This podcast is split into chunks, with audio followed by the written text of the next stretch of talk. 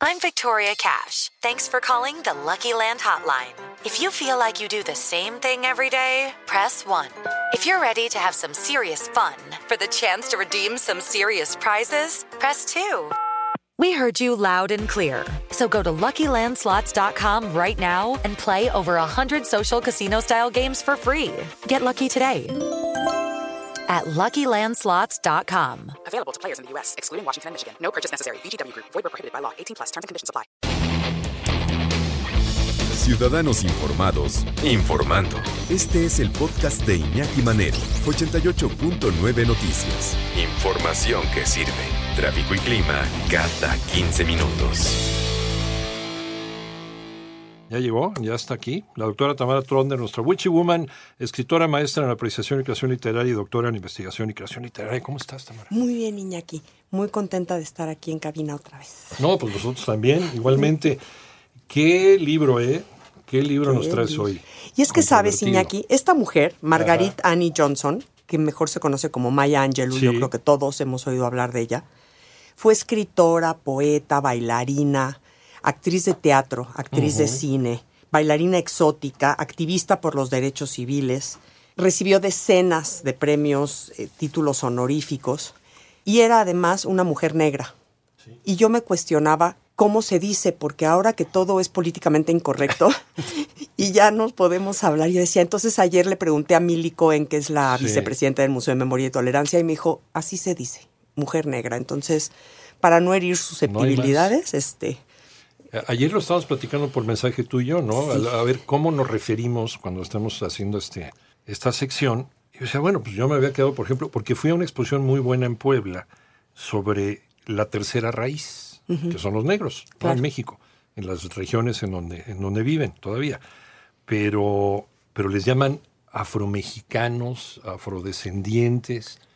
Pero ahorita dentro de estas nuevas, y, y sí tiene razón uno de los argumentos, pues ellos no vienen de África ya, ¿no? pues allá no, ¿no? Y así ya pasaron no sé cuántas generaciones. Todos venimos de África, Eh, ah, finalmente. finalmente todos seríamos afrodescendientes, Sí, exactamente. Entonces, Ajá. pues bueno, pues Maya Angelou, que escribió esta eh, autobiografía que se llama Yo sé por qué canta el pájaro enjaulado, que me parece un título extraordinario, que viene de un poema que se llama Sympathy, de un hombre que se llama Lawrence Dunbar, y habla del dolor del cautiverio. Y me pareció maravilloso desde el título porque cuando vemos a un pájaro enjaulado cantar, Sí. pensamos que está cantando y quizá no, quizás se está quejando, ¿no? Quizá está suplicando su libertad. Y entonces Maya Angelou en este en esta maravillosa autobiografía dice eso, dice cómo hay unas súplicas por libertad que otros allá afuera quieren creer que es un canto para no sentirse culpables. Mm. Entonces es, es una belleza. Este, ella escribió siete autobiografías, Sí, esta sí. fue la primera. Eh, eh, acuérdate que estábamos en la época de las leyes de Jim Crow, donde la segregación era terrible, Los donde colgaban a cada rato. sí, era los- ter- no, y este, empezó en el sur, pero bueno, obviamente se diseminó por, Por todo Estados Unidos. Eh, los negros eran considerados ciudadanos de segunda y eso les generaba que además tuvieran educación de segunda, servicios médicos de segunda, vivienda de segunda y por supuesto esto los iba aplastando para no poder sobresalir. Era terrible. Y entonces Maya Angelou nos cuenta con una forma tan honesta qué es ser una mujer negra en Estados Unidos de los años 50 con, este, con esta segregación terrible y salir adelante. ¿Cómo, ¿Cómo se puede lograr esto? Que los sufrimientos desde una niña de tres años que empieza a darse cuenta de repente, porque ella no entiende por qué, no había visto a un blanco en su vida en un, Sí. en un momento. Y de repente cuando los empieza a ver, no entiende por qué el maltrato, no entiende por qué son distintos, ni siquiera se da cuenta, nada más. Y se sueña a sí misma como una niña rubia con un vestido rosa, porque se da cuenta que eso es lo aceptado, ¿no?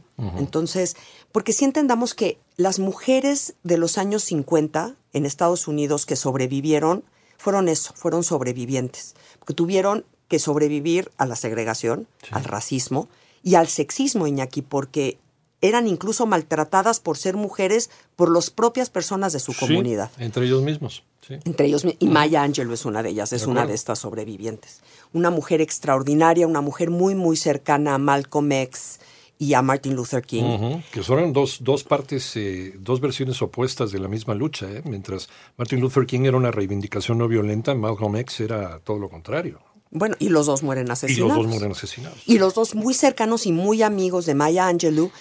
Y el dolor que le genera la muerte de Martin Luther King en 1968 es lo que la lleva a decir público esta, esta autobiografía en 1969. Fue casi un grito desesperado, este canto del pájaro enjaulado, diciendo ya no puedo más, ¿no? Tenemos que hacer algo con todo lo que está sucediendo. Acababa de suceder en 1955, 10 años antes, lo de el asunto de Rosa Parks. Sí, cómo no, del, del autobús. Rosa Parks fue la que desató, que ya, ya venía desde hace mucho tiempo, pero, pero fue una llamada de atención al mundo cuando esta mujer se negó a cederle su asiento a, a gente blanca en el autobús. a un hombre blanco, Sí. o sea, un señor A un señor. blanco que decide pelearse con ella, a una mujer, porque le tiene que ceder su asiento. Y claro, esto gen- empieza a generar, por suerte, porque ya para ese momento ya se estaba sintiendo.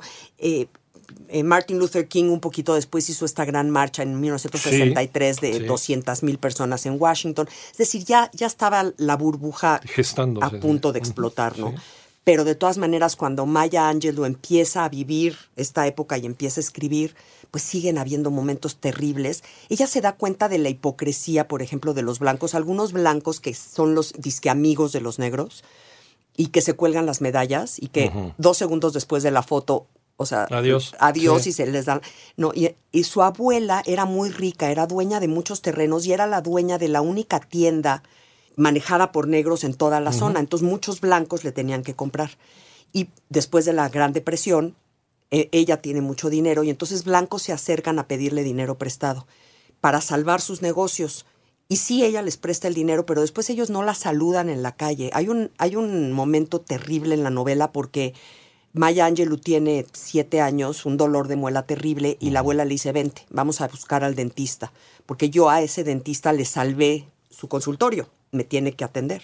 Y llega con el dentista y le dice, el dentista le dice, pues sí, efectivamente usted salvó el consultorio, pero yo no pienso meter mi mano en una boca negra. Dios mío. O sea, unas cosas. Entonces, sí, esta es una novela maravillosa. Me la recomendó mi hijo José. Me dijo, mamá, tienes que leerlo porque tiene una belleza poética. Maya Angelou es sobre todo poeta. Entonces, sí es una belleza poética en las imágenes, en las frases, en las formas de contar.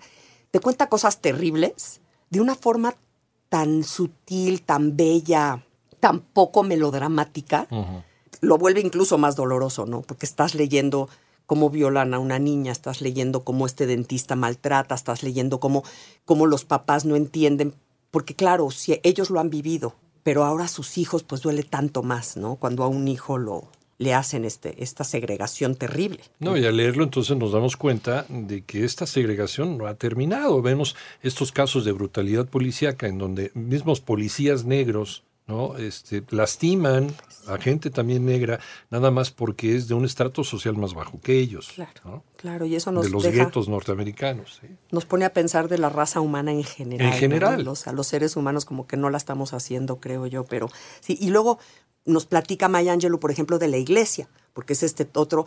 En la iglesia ellos se sienten como protegidos, como cuidados, y gran parte de lo que le da ilusión a la niña y luego a los adultos es que el sacerdote termina siempre diciendo, y no se preocupen, todos los blancos se van a ir al infierno, porque son ricos, entonces ustedes estén tranquilos, ya sabes. Y eso les da consuelo. O por ejemplo, un momento en el que un boxeador negro gana el título. Y bueno, la emoción de todo Estados Unidos, todos los negros en Estados Unidos celebran esa victoria como propia, Sí. pero por otro lado genera otra vez desplantes de racismo terribles. Decía Jesse Owens, que fue campeón olímpico en las Olimpiadas de, de Berlín en los años 30. eh, hubo por ahí una leyenda de que Adolfo Hitler no le quiso dar la mano y no lo quiso saludar y no lo quiso premiar. Y él- pero pero esto, esto es falso. Decía Jesse Owens que el mismo Adolfo Hitler sí lo saludó. Él saludó a Adolfo Hitler, pero dice, lo que más me dolió es que mi propio presidente en los Estados Unidos ni una carta, ni un saludo, ni un agradecimiento, una felicitación, ni nada. El, el tipo más racista del mundo, por lo menos dentro del papel, fue el que me saludó y me felicitó. Wow. Pero el que debió de haberme felicitado, que es el presidente de mi país, no lo hizo. No lo hizo.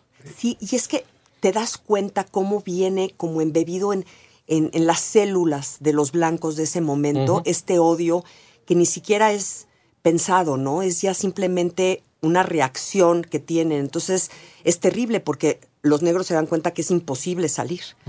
Y para Maya Angelou, una vez más, la literatura vuelve a ser la gran salvadora, Iñaki. Por eso les digo, tenemos que leer, porque la literatura, muy chiquita y aprende a leer, le empiezan a regalar libros y se da cuenta que a partir de los libros sí puede viajar, sí puede salir, sí puede ser alguien más y además aprende a escribir y se da cuenta el poder de las letras. Y con sus letras realmente es una de las mujeres que cambian el mundo. Sí, porque además no nacemos racistas. ¿no? Por supuesto que no. Ves niños chiquitos de, de distintos colores de piel jugando cuando son bebés. El racismo empieza en casa, Claro. desgraciadamente. Probablemente si no nos dijeran que hay distintos colores de piel, ni siquiera lo- lo- ni siquiera sería algo que tomaríamos en cuenta, ¿no? Es decir, pues estás con alguien de un color de, de ojos rasgados o más chaparrito. Somos seres humanos. Es un invento, Es un invento, un terrible invento. Que ojalá que pues el mundo y la literatura nos saque de ese gran, gran error. Interesantísima. Esta, esta novela es de, se editó en 1970, ¿verdad? O 69. 1969. 69 Maya, Maya Angelou y luego siguen las otras seis, todas son buenísimas, Sí. pero bueno, esta es la primera y es la que realmente empieza a romper. Con- Disparó y se hizo, si mal no recuerdo, una versión cinematográfica, creo también. Ah, ¿De veras? Eso sí. no lo sabía, fíjate. Ahorita, ahorita te doy el dato, tengo idea que por ahí una, una versión filmada. Sería genial. Sí. Porque es una gran película, porque además ella escribe en imágenes, entonces puedes ver cada una de las situaciones perfectamente. Ah, pues veamos si hay película, la hay que verla. Y como dices, eh, hay que leerlo desde que uno es, eh, desde, desde el momento en que empiezas a forjarte tu criterio ante la vida, porque eso te puede hacer cambiar la perspectiva y te puede ayudar para siempre. ¿no? Claro, claro, debería de ser uno de estos libros que dan en las, las escuelas, Que, que promueven, que y es al revés. Es al revés porque desgraciadamente hoy pleno siglo. XXI sí, Ajá. pero todavía hoy en algunos lugares lo prohíben. Y si no lo prohíben explícitamente, tácitamente no lo dan, ¿no? Es así como que lo dejan a un lado. Sí, es terrible, pero de veras gócenlo, léanlo y gócenlo, porque cada manera es tan personal es que puedes oír la voz y vean videos de, de Maya Angelou y, digo conferencias que dio y demás, y entonces lo empiezas a leer con su voz y es divino, porque, porque sí, tiene una voz muy especial esta mujer. Ahí está. Y hay escuelas en Estados Unidos, ahorita que mencionas que están por, está prohibida este tipo de, este tipo de lecturas en escuelas del sur de los Estados Unidos. También está prohibido el origen de las especies de Charles Darwin. Parece que seguimos viviendo en el siglo XIX, ¿no? Entonces, Si bien nos va, o sea, el Sí, 16, sí, ¿cómo sí, te explico? Claro. entonces, pues bueno, ser humano. No, no seamos ignorantes, leamos, favor. leamos por favor y entendamos que somos todos seres humanos. Eso nos cambia la vida. Doctora Tamara Trotner, ¿en dónde te encontramos? Tamara Trotner en todas las redes, Iñaki. Ahí está, maestra en apreciación y creación literaria, doctora en investigación y creación literaria y nuestra queridísima Witchy Woman. Gracias, como siempre, en 15 Gracias. días. En 15 días aquí estamos. Vale.